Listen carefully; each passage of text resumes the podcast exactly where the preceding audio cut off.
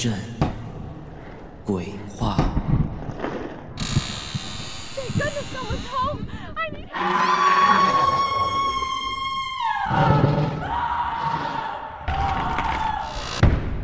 恐惧如影随形。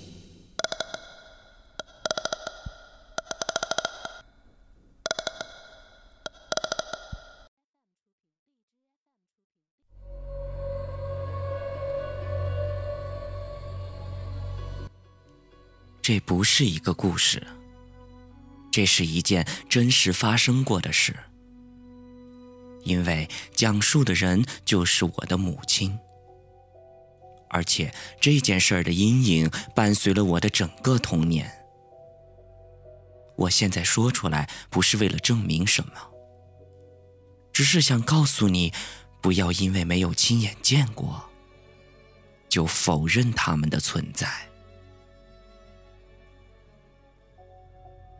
以下的故事将全部用第三人称代入，因为只有这样，你才会仅仅把它当成一个故事，才不会那么的毛骨悚然。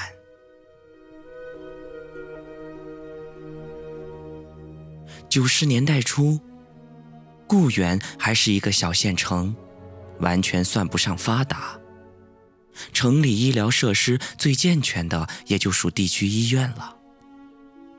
他，就是这家医院里的一名大夫，是一个妇产科的医师。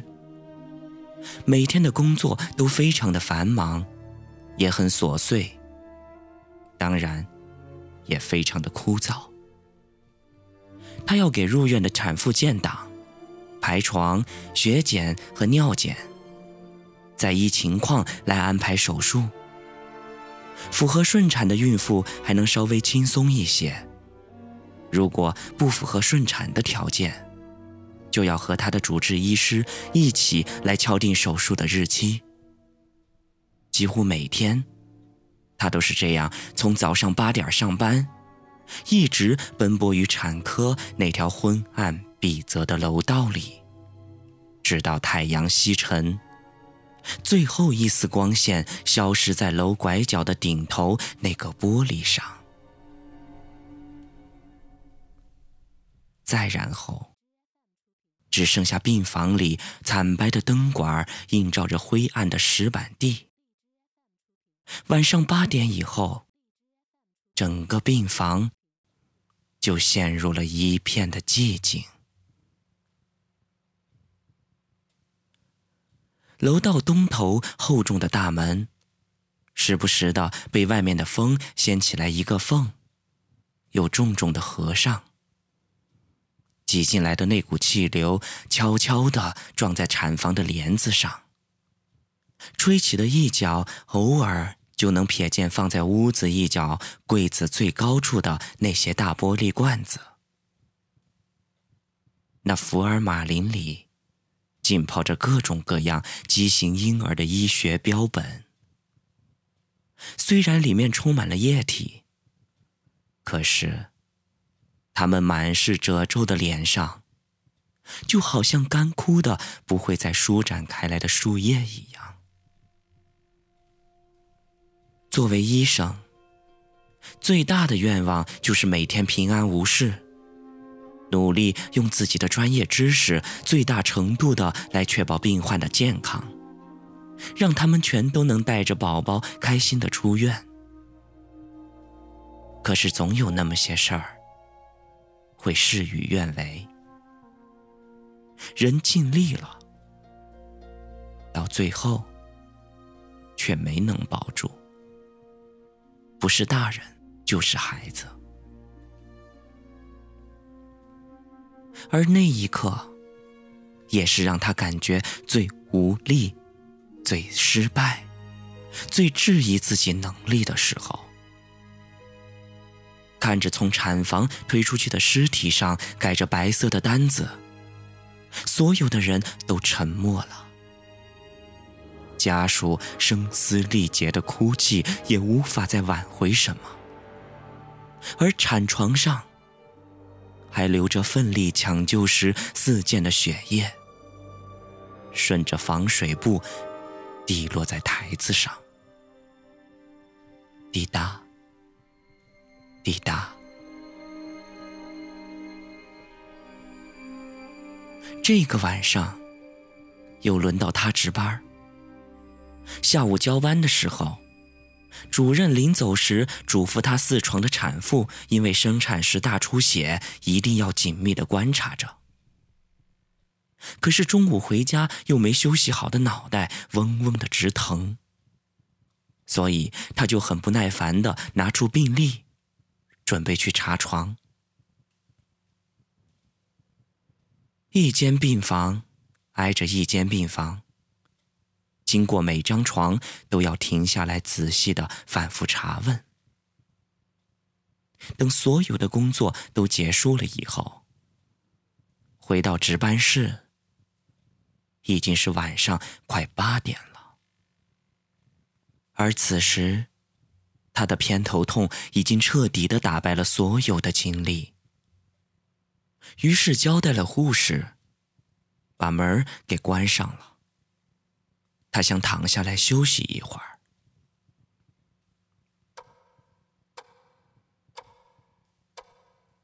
在他忽然惊醒的时候。他都已经不知道自己睡了多久。他拿过了床头的闹钟，一看，已经是晚上十一点多了，还差十几分就是午夜了。而此时他的脑袋还是昏昏沉沉的，上眼皮沾着下眼皮，根本就不听使唤。头顶的日光灯，刺得他眼泪都要流出来了。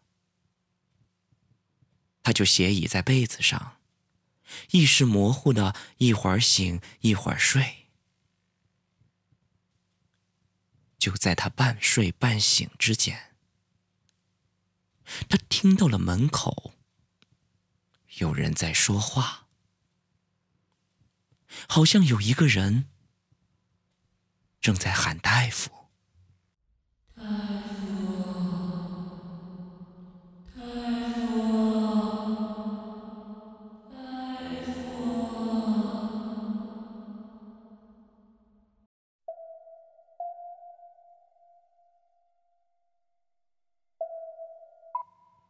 因为值班室在待产区，病人和家属不能直接进来，应该先去护士站找护士。他估摸着应该是病人有紧急情况，于是他就支着身子从床上起来，慢慢的走到门口去拧那门把手。门没开的时候，听到了这个女生还在门口不远的地方继续的叫着医生。他醒了醒神儿。然后一把就把门给打开了。他探出了半个身子，往楼道东头的方向看去，准备告诉他自己马上就来。可是，他却没有看到有任何的一个人。然后他又回头望着西侧的产房，还是没有人。他心里想：“是不是家属又去找护士了？”他呼了一口气，收身回来，轻轻的掩上了门，又重新坐回了床边。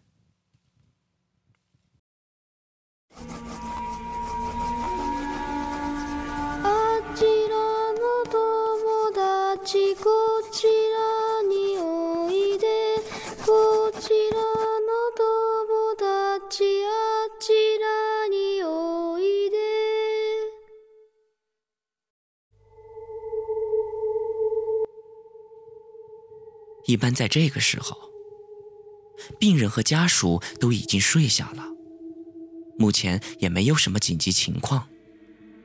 于是他就想看看专业书。可是当他刚从抽屉里拿出了书，才翻到了目录，外面的那个女人的声音又开始叫着医生了。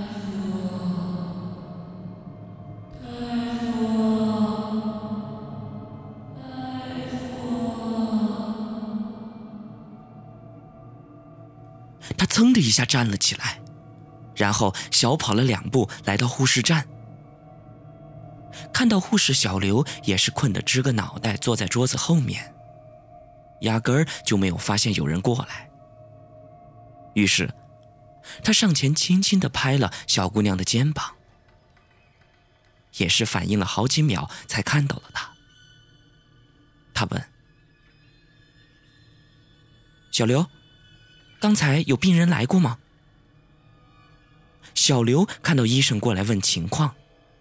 可能是紧张自己刚才打盹的事儿，他赶紧就说：“没人来啊，刚才没有人来过，我一直在这儿呢。”于是他转身准备回值班室，走了两步，又回头看了小刘一眼，总觉着好像哪里不对劲儿。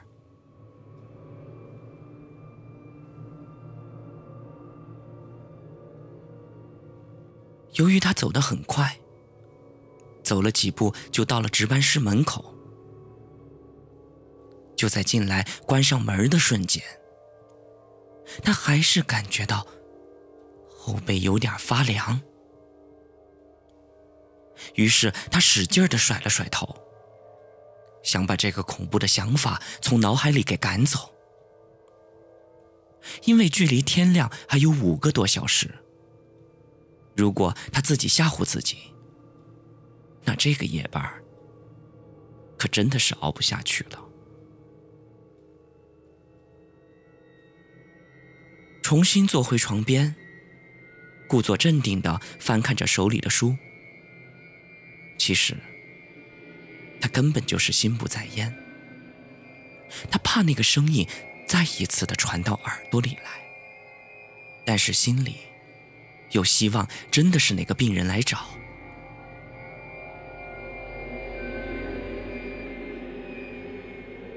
胡思乱想的功夫，已经到了晚上一点。他合上了书，想着去护士站看看小刘，交代一下，记得给几个产妇按时量一下体温。他刚穿上了鞋子，准备要站起来。忽然之间，又听到了那个声音在外面叫人。他有些紧张，也有一些生气。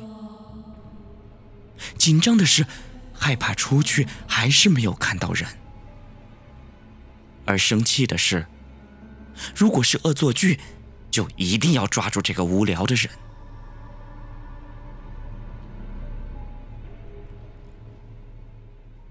等了两秒，他就这样定定的站着没动，在屋子里屏息的听着，判断着声音的来源，好决定下一步到底是出去还是不出去。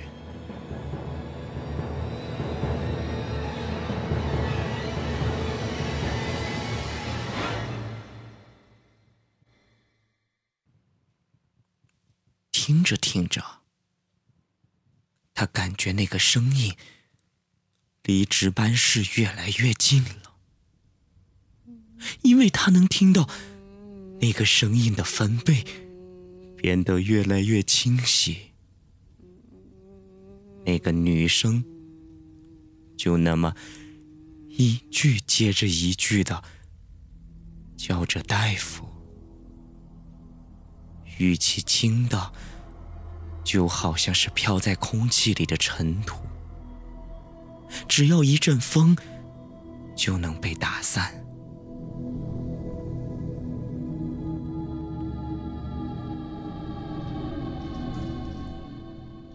了十几秒，那个声音已经由远及近，正对着门口。隔着薄薄的门板，他依旧没有办法做出判断。他真的很想冲上去，一把把那个门给拉开。可是虽然这么想，他却没有动，好像在等着那个声音继续的说点什么。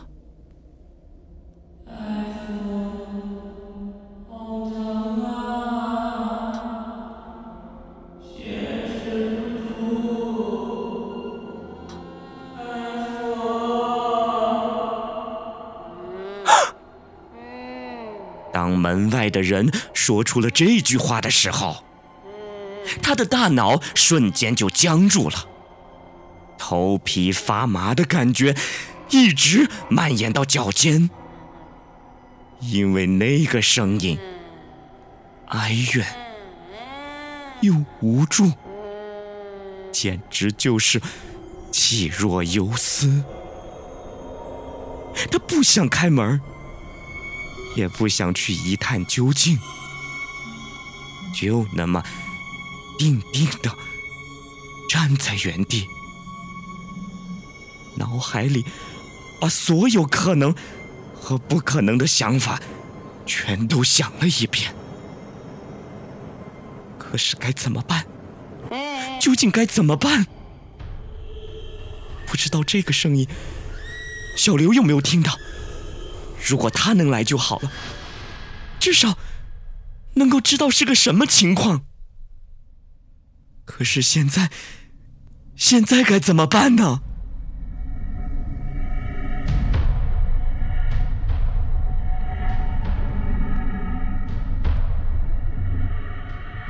就这样，门内的人和门外的声音僵持了足足有几十秒。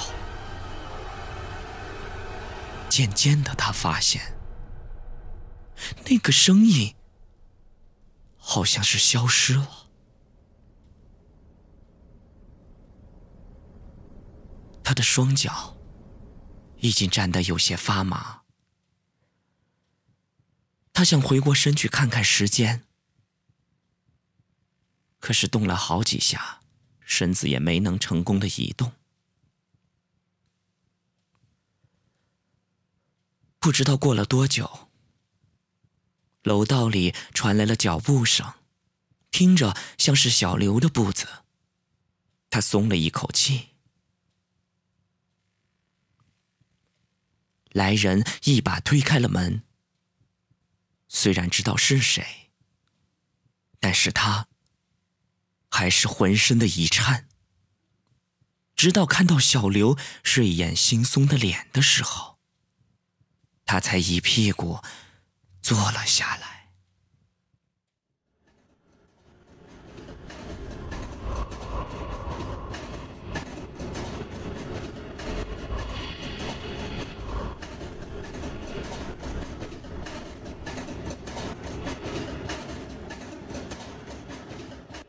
后来，他跟医院的同事们提起这件事儿，大家都笑他神经大条。因为，他们都质疑整件事情的巧合性和真实性。不过后来，小刘告诉他，在他值班的那天晚上，门诊送来了一个宫外孕大出血的病人，还没抬到手术室，人就已经不行了。他听到小刘说的这件事儿以后，呆呆的站在那里，脑子里就像电影一样，回放着那个让他终身难忘的恐怖夜晚。